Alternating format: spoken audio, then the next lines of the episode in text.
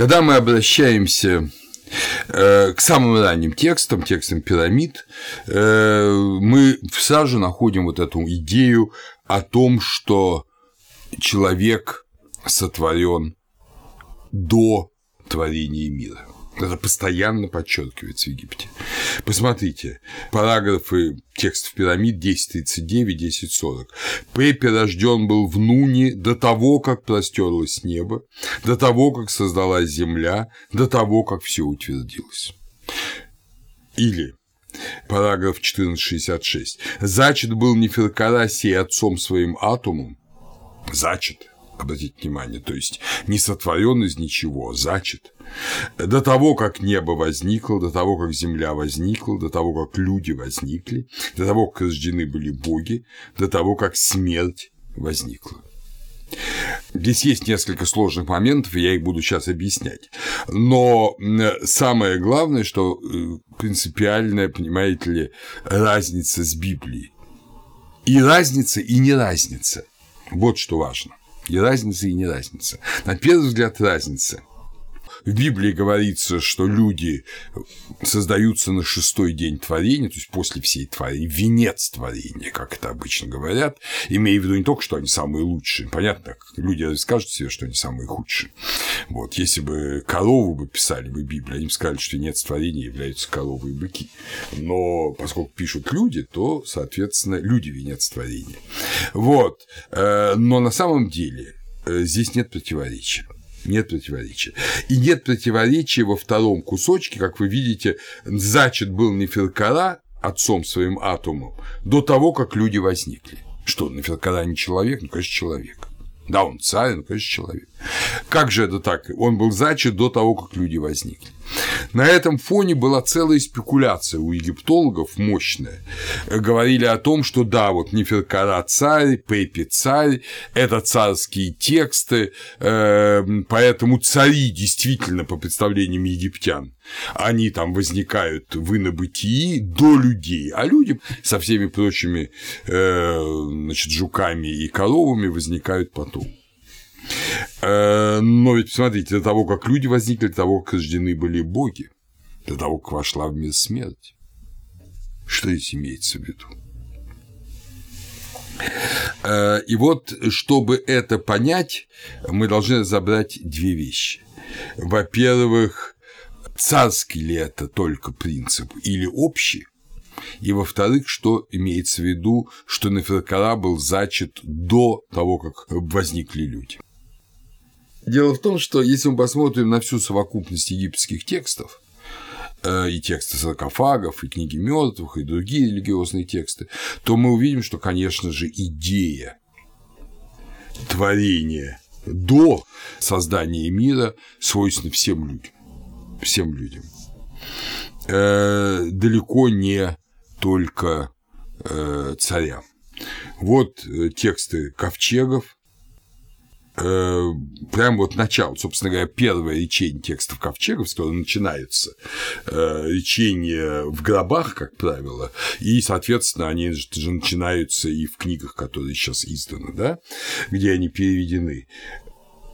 Вот начало книги оправдания человека в инобытии. Вот так называется книга Ковчегов на самом деле. Вот начало книги оправдания человека в инобытии. Дабы не сходил он в обиталище смерти. Ой, Има, Има обладатель гроба, естественно. Ой, Има, ты лев, ты двоица львов, ты вышний защититель отца своего. Ты четвертый из этих четырех богов. Обладаешь ты могуществом и силой. Ты принес воду, ты совершил возлияние и создал Нил силою отцов твоих. То есть мы видим, что вот этот Има, он кто? Он лев, то есть атум, двоица львов, вы помните, это Рути, Шу и Тефнут, э, Вышний защититель отца своего, конечно же, год, защищающий Осириса. Ты четвертый из этих четырех богов Осирис. И, и ты э, создал Нил. То есть ты абсолютно божественный, ты бог. Джутинахт, другой гроб, это же речение. О Джутинахт, прими владычество над небом, наследуй землю, Кто может отнять небо у тебя, о прекрасно цветущий Бог? Вот это nature nefer, да? Оправдан ты пред врагами твоими, пред мужами и женами. Еще одно речение. Я тот, кого создал атом, говорит умерший себе, я тот, кого создал атом, и отправляюсь в мои вечные обители. Я вечно пребывающий, создавший первоначальных богов и набытия. То есть эту гермопольскую Агдаату имеется в виду. Это последний это текст Ковчегов 2.31. Мы видим, что далеко не только царям свойственно вот это рождение до творения мира, потому что это он тот, кто создал первоначальных богов. Значит, он был изначально, до создания богов. О том же самом говорится и у Неферкара. Значит, мы видим, во-первых, что это э, тексты не только царские, это тексты для всех людей для всех людей.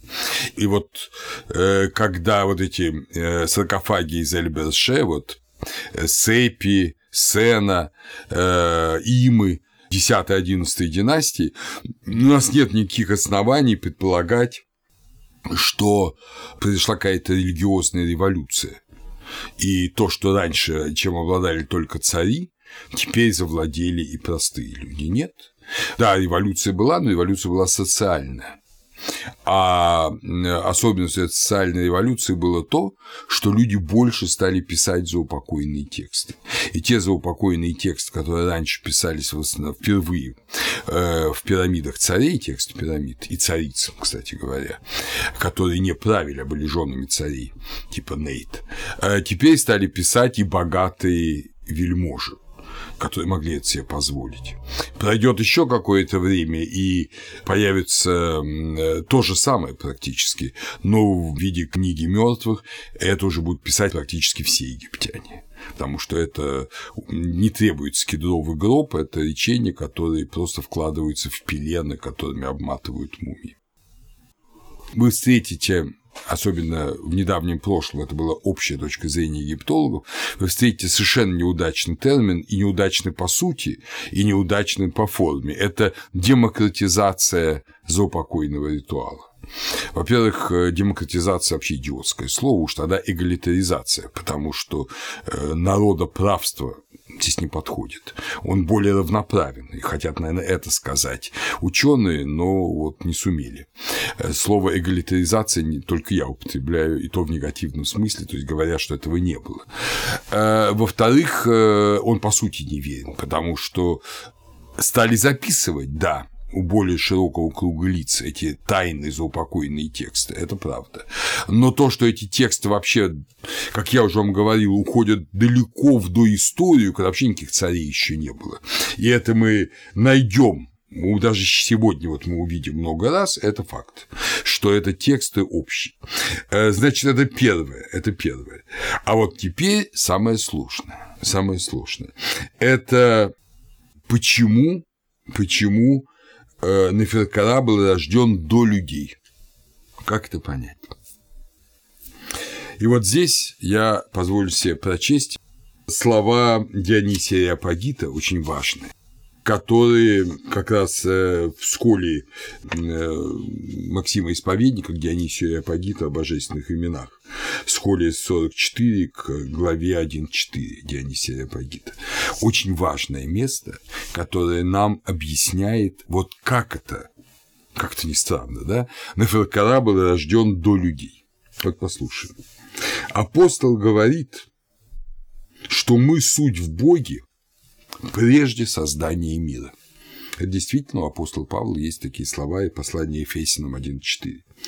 Следует учесть, что поскольку причина и начало всеобщего разнообразия связано с Ним, то есть Богом, ибо все сущее появилось из Него, естественно, раз и будущее будет благодаря Его непомысливому желанию, что все и предсуществовало в нем.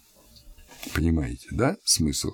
Что если все выходит из него, а он вечен, то все и предсуществовало в нем. Потому что если Бог вечен, то не может быть, что в нем появились какие-то образы в какой-то момент. Нет никакого момента. Все моменты во времени. А Бог – это вечность. Или даже, как любит говорить Дионисий Апогит, предвечность, то есть за пределами мыслимой вечности. Понятно, если что-то произошло из него, или произойдет до конца мира, то это все в нем было всегда. Иначе просто быть не может. Пребывало в нем знающим, потому что он не выдумывает, как мы что-то, а он знает всегда. И что он введет в бытие и когда введет.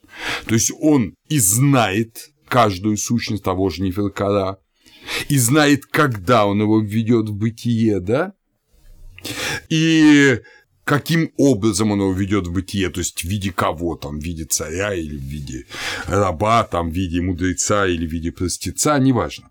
Так что предвечно в нем проуведанное предсуществовало. Прекрасный перевод, кстати говоря, э, Гелиана Михайловича Прохорова. Предсуществовало. То есть в нем все всегда было. Хотя само слово «было» не подходит, потому что, помните, прежде чем был Авраам, «я есть». «Я есть», говорит э, Иисус э, иудеям. Э, только настоящее время, не может быть прошедшего времени. Ибо прежде, чем мыслимое им, как то века и всякая другая тварь осуществилась, будущее было им познано, как и сказано, знающий все прежде бытия всего. Даниил 13.42. Или «Прежде чем я создал тебя в утробе, я познал тебя». То есть, представляете, Бог создает в утробе матери зародыш, из которого родился потом пророк Иеремия, да? Но прежде чем я тебя создал в утробе, я познал тебя еще тебя не было как физического существа вообще, когда еще клеточки э, отца и матери не соединились, а я уже тебя познал. Мы здесь далеко уйдем, если будем рассуждать о предопределении Божьем и свободной воли человека, но помните, что мы уже первые заметочки на этот счет сделали, когда говорили о мемфисском памятнике. То есть египтяне разрешали этот вопрос. Но здесь очень важно, что прежде, нежели э, ты был создан в утробе, я тебя знал. Я вообще знал тебя всегда, потому что у Бога все вечно. И тогда все понятно. Что зачат был Неферкара, понимаете, своим отцом Атомом, не у папы и мамы. Папы и мамы еще бесконечно, вообще мира еще не было. Мира еще не было, какая там папа и мама. До того, как земля возникла, до того, как небо возникло. А он же был зачат. Как зачат? Он был в его предвидении, он был в его э, сознании, был в его божественном бытии. А люди рождились после как физические существа, когда были созданы люди как физические существа, когда они родились, когда появились первые люди на Земле, и от них стали рождаться другие люди, все это было бесконечно потом. Понимаете? Поэтому вот эта формула у египтян на первый взгляд совершенно непонятная. А теперь мы не только понимаем ее, но понимаем все ее величие что до неба и земли, до богов и людей каждый как личность, каждый как личность существовал. И здесь очень интересная интуиция протерея Василия Зинковского. Но прежде я хочу сказать, вот из этих речений текстов пирамид проистекает одна настолько глубокая богословская мысль, что если мы не будем уважать египтян, мы никогда не поверим, что они могли до нее додуматься. Но они своими простыми словами, хотя на самом деле эти слова не простые, да, вот Пеппи рожден был в Нуне, вот, они нам доказали, что они мыслили очень глубоко, и при этом очень просто. Вот я так не умею, поэтому я скажу вам более сложно. Поскольку человек – образ Божий по египетским представлениям, то его предсуществование в Боге есть предсуществование самого Бога в личностном аспекте конкретного человека. Вы понимаете, что в бытии Божьем человек не отделен от Бога. Он с маленькой буквы человек. Он, он с большой буквы Бог и есть. Но в личностном аспекте Пепи, Неферкара, Петра, Василия, там и кого угодно еще. Ибо в Боге присуществует не родовое понятие человека, как у Платона, да, идеи человека, не природа человека, то есть как натура, физис человека. Этого нет. В Боге есть только природа Бога, там нет природы человека. Но конкретной личности, которым в свое время предстоит быть зачатыми в чреве конкретной матери от вполне конкретного отца. Между Богом и человеком наличествуют отношения не божественной личности и рода, а отношения личности и личности. Это очень важная вещь. И вот э, мы с вами пришли к этому выводу из египетского контекста. Из вот этих незамысловатых, на самом деле великих, э, их можно еще найти подобные же речения, великих речений текстов пирамид.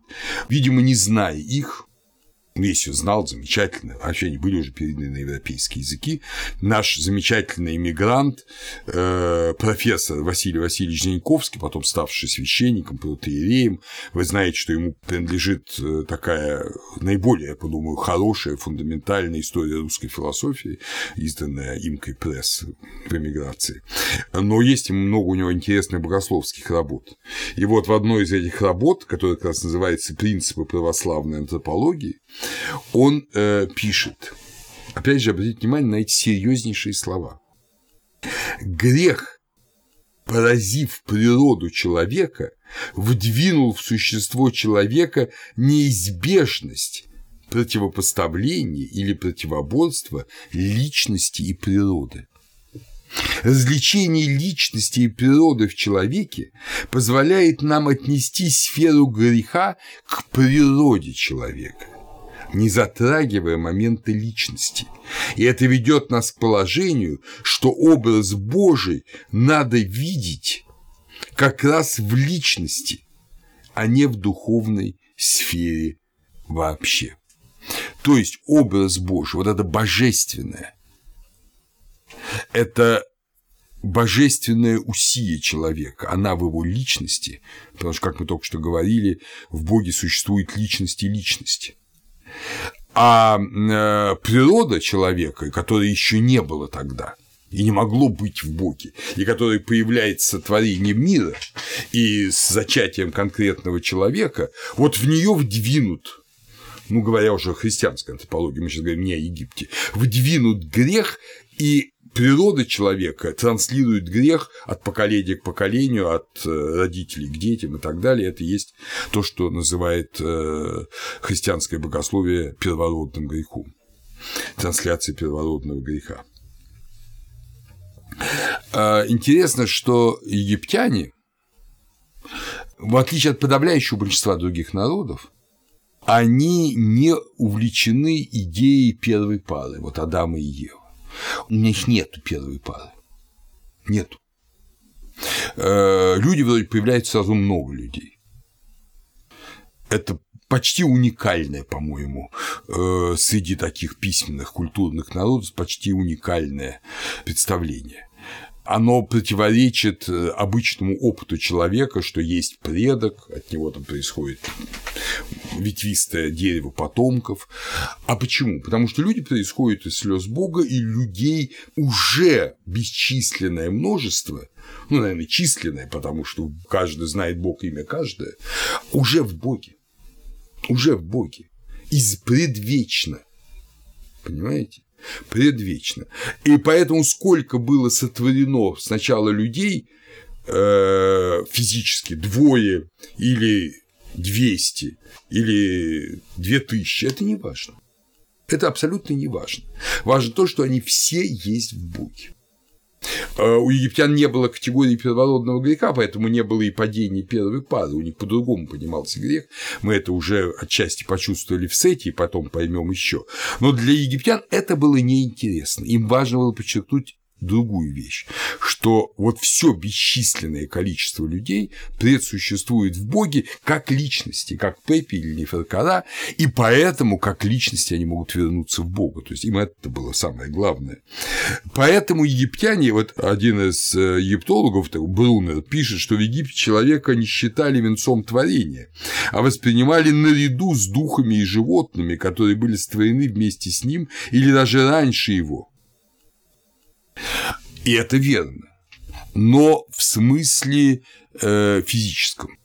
В физическом смысле, как вот э, элементы материального мира, да, действительно, египтянина, жучок, паучок, человек, все были бесценны, они были все творения Божие, все материальное, божественно, и в этом смысле египтянин благоговел перед каждой травинкой и поэтому легко давал образы самых возвышенных сущностей того же Ра в виде жука-навозника, да, э, вот, э, или там э, начало творения мира в виде Трисагуски на первом холме Бен-Бен, вот, но с другой стороны, как личности, конечно, жучки и паучки в Боге не существовали. Как личности в Боге существовали только люди, и, по всей видимости, духи, если они могли выбрать э, вот еще до творения или одновременно с творением вот этой еще в духе, в Боге, еще в этот момент вот э, до начала творения в самом бытии божественном духи могли выбрать уже от падения или в момент, вот в этот тепсипи, вот этот в первый момент. Произошло это еще до того, как э, Шу и Тефнут, Геп и Нут появились уже в этот момент. Часть духа выбрала от падения, а часть духа, в том числе и Шу и Тефнут, духи не в смысле духов как нечто сотворенное, а духов как божественных личностей, понимаете? В этом смысле мы понимаем всю глубину идеи христианской троицы, египетской девятирицы и вот этих многих девятириц, да, как я вам рассказывал на прошлой лекции, что э, в Боге вот это многоличностное единство, вот скажем так. И в более поздних текстах это подчеркивается постоянно те, кто произошли из Ра, из его славного ока, кто вышел из его ока, избранный, кому предназначил места потаенные, сотворил великий Бог людей, богов, скот всевозможный, гадов всяческих, и царствует Он, Бог, на земле после того, как приблизился. Он тот, кто создал для себя этот свой правый глаз. Правый глаз – это тот глаз, которым творится мир. Значит, весь мир сотворен, весь мир создан, но все эти гады всяческие, люди и боги, и скот, но человек как личность, а не как физис, не как природа, он в Боге был до этого творения, до этого творения. Еще, быть может, э, из книги «Врат». «Ты оправдан, ора, твои враги повержены, твои дела – наши дела», это говорят уже э, умершие, воскресшие. «Ты тот, из кого и зашли мы, кто создал нас, дабы спасти свою душу». Свою душу имеется в виду душу Ра.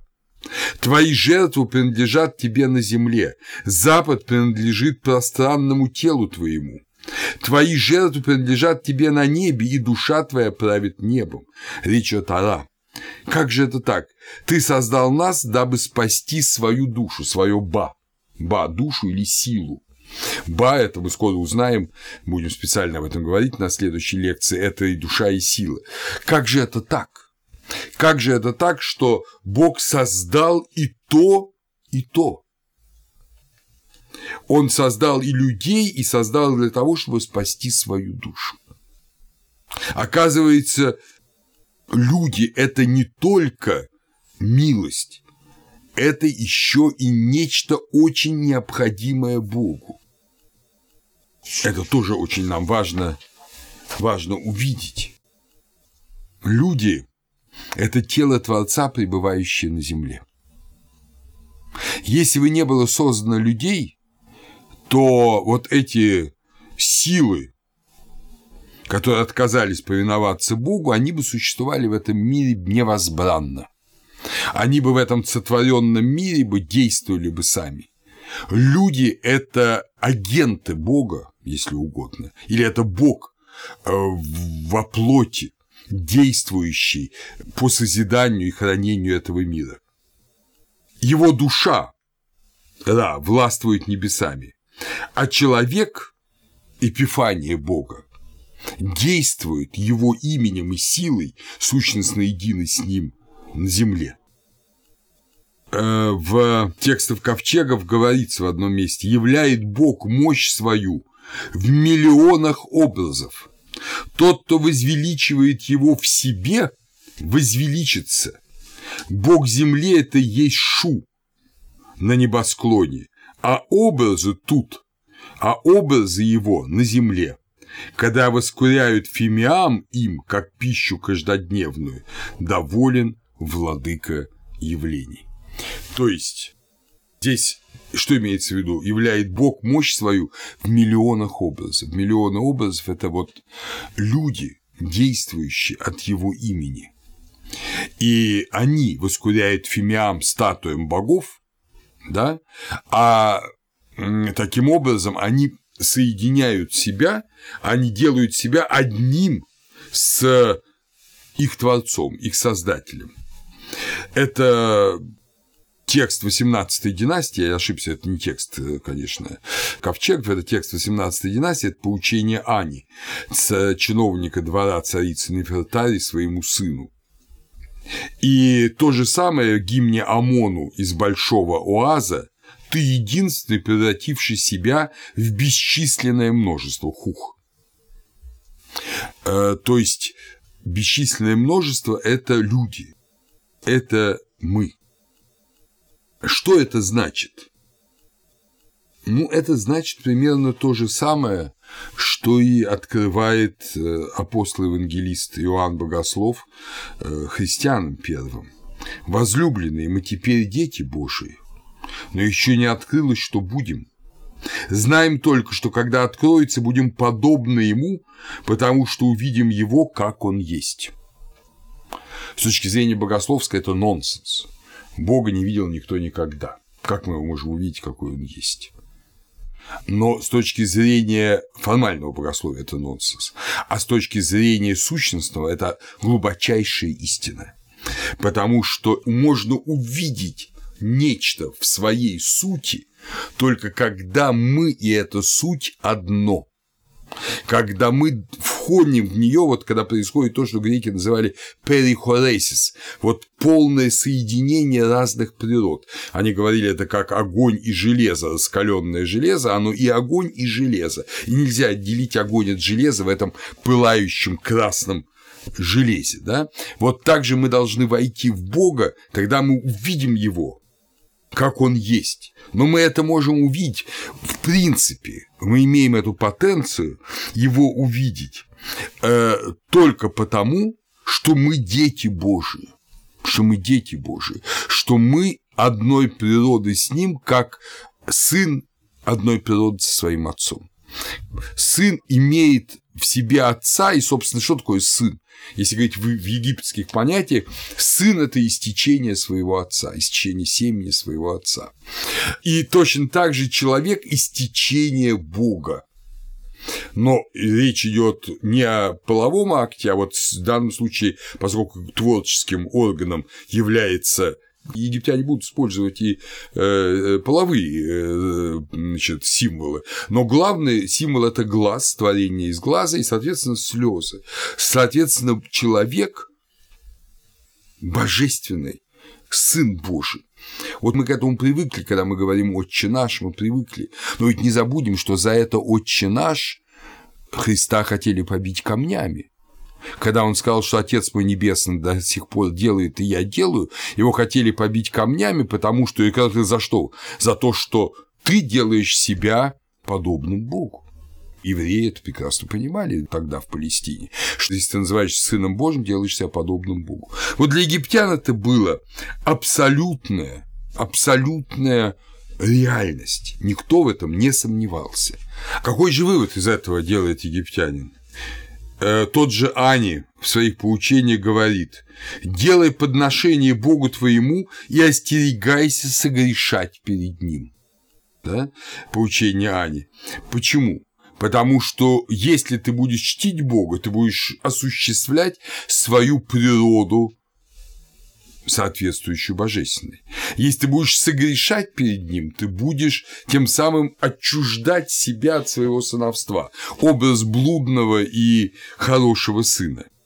И единство с Богом настолько сильно, что оно даже переходит на вот такую, скажем, категорию, как сет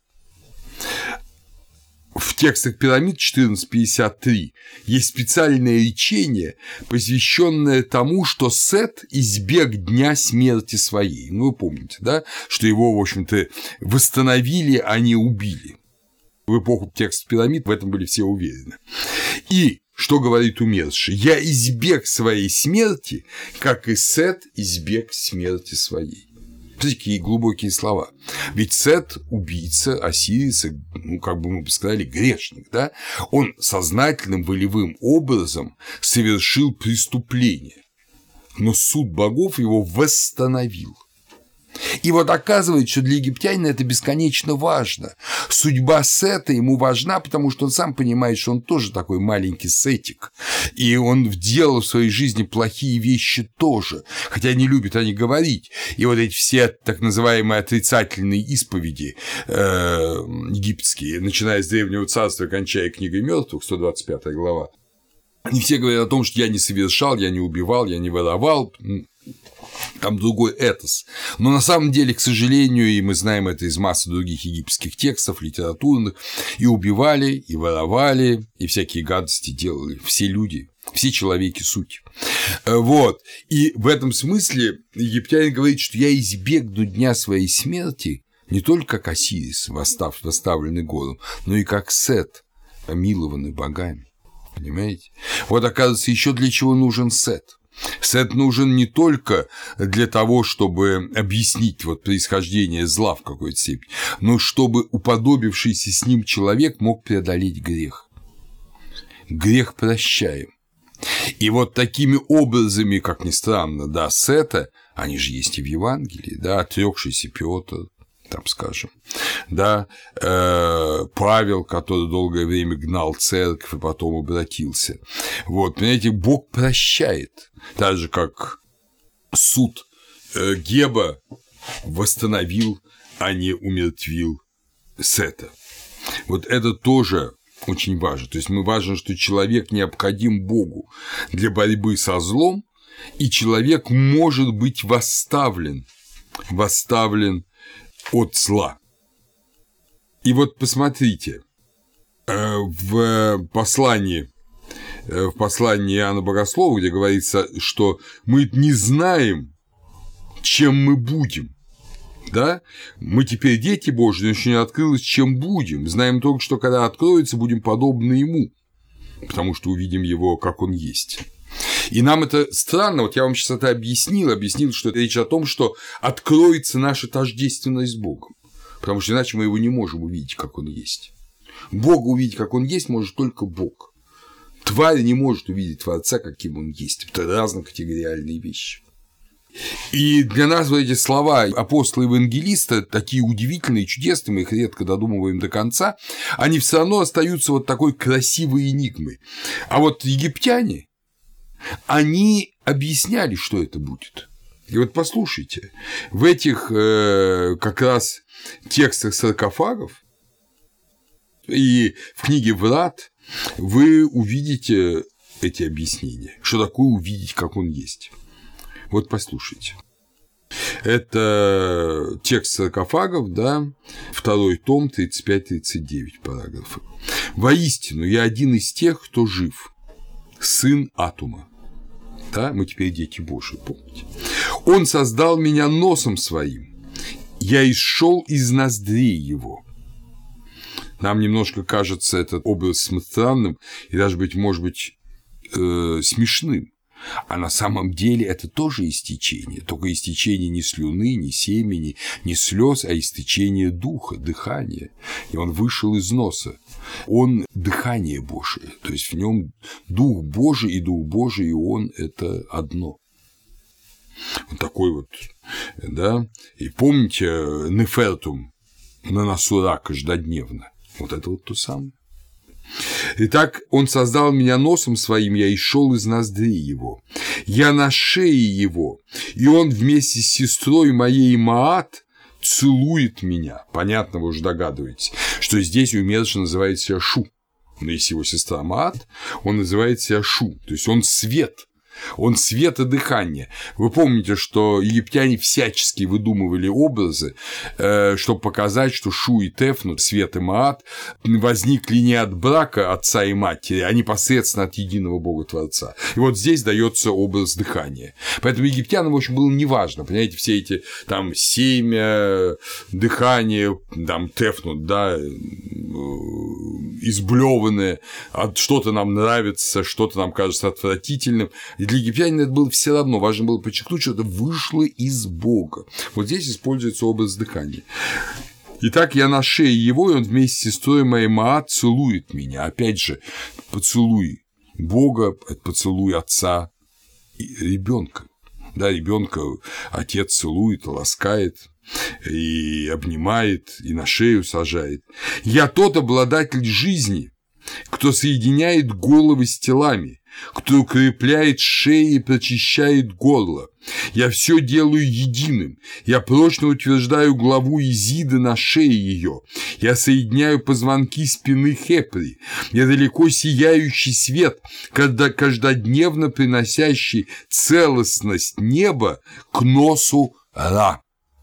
Здесь целый ряд намеков божественных. Есть предание о том, что у Исиды была отрублена голова там в одном предании, и ее восстановил, ее восстановил Атум эту голову. Видимо, есть предание о поломке спины Хепри. Я этого предания не знаю. Может, оно известно, может, оно утеряно, неважно. Но важно то, что то, что происходит с великими богами, с женой Осириса, да, с самим Ра, Хепри, да, э, это восходящее солнце. Вот то, что происходит с этими великими богами, я исцеляю. Как ты это можешь сделать? Исследователь этого текста э, Дебук сказал, что сумасшедший человек после смерти мечтает стать великими богами.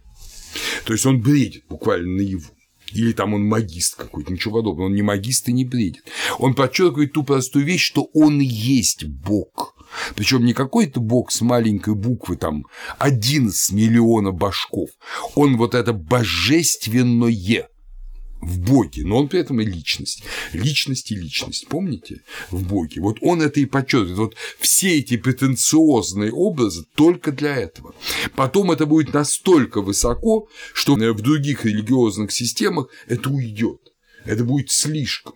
Но с этим человек пришел в письменную культуру. Видимо, до письменное время это было общепринятое представление, отношение к человеку как к Богу воплощенному. И об этом постоянно напоминает Евангелие. Разве не сказал, говорит, э, псалмопевец, вы боги есть, вы суть, и сыны Вышнего все вы да, э, напоминает Иисус Христос слова псалма. То есть это постоянно есть, но это как бы есть, а люди не хотят это слышать. Люди постоянно предпочитают слышать, что вот вы такие маленькие, несчастненькие, и весь Ветхий Завет практически это противопоставление надкосмического бога и маленького, ничтожного человека. Да, человека смертного, человека умирающего. А египтянин, борясь с умиранием и смертью, подчеркивает вечное состояние человека. Но послушаем дальше это речение. «Я гряду, я открываю путь Ра, дабы мог он шествовать к закатному небосклону. Спасаю я его, то есть Ра, от Апопа, когда шествует он к закатному небосклону, повторяется это. Я соединяю члена Осириса, это же делает Исида, да? Я собираю вместе кости его, я делаю животворным семя его, опять же, делает Исида. Я исцеляю плоть его, делает Гор. Я даю пищу ему, око. И потому крепок бык Запада, то есть Осирис. Жив я, я владыка годов, и буду жить я во веки веков. Эти замечательные слова говорит уже знакомый нам домовладелец Сепи. Домовладелец Сепи. Э, вот из Эльберше. Там похоронен. Это написано на его саркофаге. То есть он не только нуждается в божественной помощи, конечно, в ней нуждается, но он сам дает эту помощь даже великому Богу Творцу в его борьбе с Апопом, Осирису в его борьбе со смертью, Исиде в собирании и зачатии Осириса и зачатии Гора.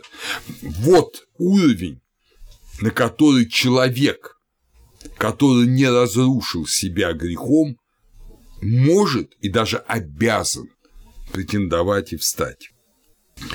Это э, текст, значит, 11 династии, то есть переходного периода. Знаете, вот идет гражданская война, идет полное разрушение жизни в Египте. Выбрасывают и сжигают останки царей. Проститутки становятся высокопоставленными дамами, а высокопоставленные дамы вынуждены торговать своим телом, чтобы получить кусок хлеба. Все меняется в этом мире, и звучат эти слова одновременно. Вы представляете, вот как удивительно мир бывает. Э, уже позже книга «Врат» — это новое царство, та же мысль. Увы, те, кто вы на бытии доте, совершайте хвалы Ра, который в тайне. Все он судит вас, он поражает врагов ваших для вас, и приносит он приношение вам, Ра. Он дает пищу вам, совершайте ему поклонение в образах ваших, совершайте празднество для него в телах ваших, ведь это он привел к бытию тела ваши, используя слово «хепру», то есть позволил воссиять, позволил появиться как солнцу. Поклоняйтесь ему в обители инобытия. Это судьи инобытия, совершающие суд свой в пользу Ахти, в пользу Ра. И как финал вот заупокойного обряда, о котором будем говорить опять же в свое время, но нам сейчас важно совершенно другое. Э, этот обряд впервые зафиксирован в пирамиде Уноса, параграф 135, то есть в первом письменном заупокойном тексте цельном, провозглашается формула, формула, которая безусловно, звучало еще в доцарское время и в глубочайшей доисторической древности. Э, после отверзания уст, после, значит, возвращения Окара Осирису и умершему, и Осирису, и умершему, который есть икона Осириса, и одновременно есть Осирис, говорится, это новое тело твое, это тело атома навечно, чист, Унос и любой другой человек. Э, чист, чист Унос. То есть, смотрите, у атома нет тела. У человека тело есть. Над этим телом совершается похоронный обряд. И это тело, если оно чисто, если оно не осквернено самим человеком, оно становится физическим телом атома. И этот мир становится телом атома, то есть телом Творца. Этот мир может стать телом Творца, если его энергии будут с ним, а не против него. И человек призван быть такой энергией с ним, чтобы его тело и весь мир, как расширенное тело, Э, превратился в божественное э, тело атома, в божественное. Человек – это глина и солома, получает Аменемоп своего сына, 20-я династия. И Бог – его создатель. Он плачет и создает людей каждодневно. То есть он создает людей в виде тела и соломы, в виде вот тела, Глина и солома в виде тела. Глина и солома – это формовка кирпича, естественно, намекает на это. И Бог создает человеческое тело, и это тело станет телом атома. Глина и солома станет телом атома. Представляете, какие великие слова. И когда мы вспоминаем слова апостола Павла, которые он обращается, как само собой разумеющееся, к христианам Коринфа, да, Разве вы не знаете, что вы храм Божий, и Дух Божий живет в вас, наус храм, да? Если кто разорит храм Божий, того покарает Бог, ибо храм Божий свят, и этот храм вы, вы. Так что то же самое, тело твое, тело атома, храм Божий. То есть это очень древняя интуиция. Как атому нужен шу, свет, и маат, тефнут. Для того, чтобы создать мир, ему нужен и сепи. Ему нужен любой человек, чтобы этот мир вернуть Богу. Чтобы этот мир стал божественным. Без человека этот мир не вернется к нему. Поэтому Сепи домоправитель цепи, э, поэтому он и говорит, что он великий бог, поэтому сравнивает себя Шу и Тефнут. Поэтому он ставит себя на место атома. Он именно под, с ним одно, и поэтому он возвращает мир Богу. Иначе он бы не смог вернуть. Иначе бы он не смог увидеть Бога, какой он есть. Иначе бы он не смог действовать как великий Бог в этих божественных теофаниях, да, соединении головы и тела и сиды, воскрешение умерших и так далее. Каждый таков. И эта интуиция, как вы понимаете, еще до эпохи Авраама. Прежде чем был Авраам, аз есть, говорит Иисус Христос. Вот, он есть в этих египетских текстах. Он есть в тех людях, которые жили этими текстами, которые были уверены в их правоте. Э, с Нового Царства человек многократно именуется живой статуей Хенти Анх, Бога. В розетской билингве, вот в том самом розетском камне, с которого началось э, Шампальоном, началось раскрытие египетского языка, расшифровка египетского языка, в розетской билингве говорится о живом образе незримого. Сехем Анх Иман о живом образе Амона, Сехем Анх Имам, э, по отношению к человеку. И на греческий Сехем Анах в этой билингве переводится икон Зоса, то есть образ живой. То есть каждый человек – это живой образ, живой образ Бога. И что для нас э, здесь очень важно, что это возможность для каждого человека, для абсолютно каждого человека. Быть Богом – это родовое свойство человека личности личности. Каждый человек – это личность в Боге. Но когда э, человек как подобно духам, восстает против Бога и хочет быть самим, не хочет исполнять волю Божию, а в этом суть грехопадения, да, будем как боги, вот, то тогда человек э, перестает быть в Боге и живой иконой Бога. Он вываливается как бы в небытие, где тьма и скрежет зубовный. Это общая, собственно говоря, мысль. И, наконец, самое последнее.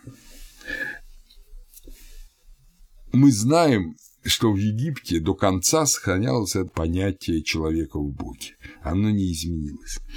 Но есть целый ряд народов, доисторических народов, в первую очередь австралийские аборигены, э, которые сохраняют эту идею пребывания вот в сверх э, человеческих силах, свое единство со сверхчеловеческими силами, но при этом утратили актуальное переживание Бога-творца. Здесь оно есть, вы же помните все эти речения текстов ковчегов постоянно, что я с тем, кто сотворил мир, шу и тефнут.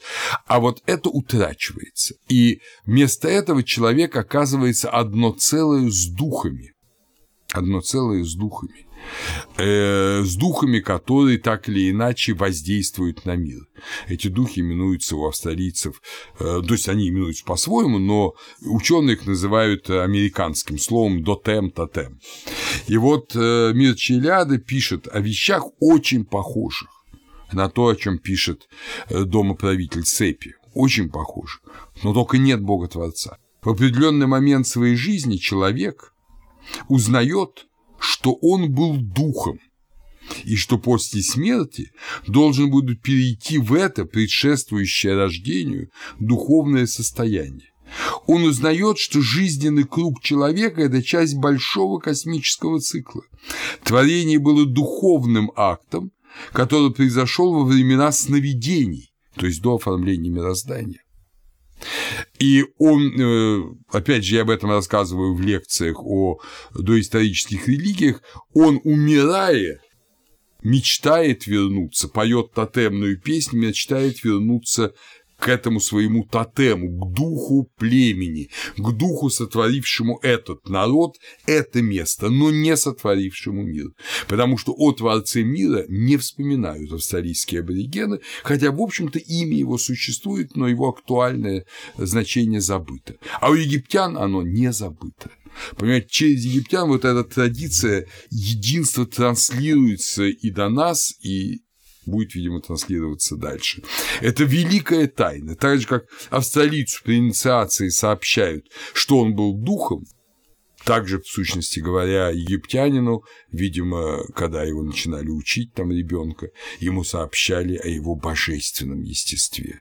То же самое сообщают и нам в Евангелии, в таинстве крещения, но только мы не понимаем, что нам говорят. Египтянин, судя по всему, если верить нашему другу уже Сепи, мы с ним уже совсем сдружились, знал это отлично.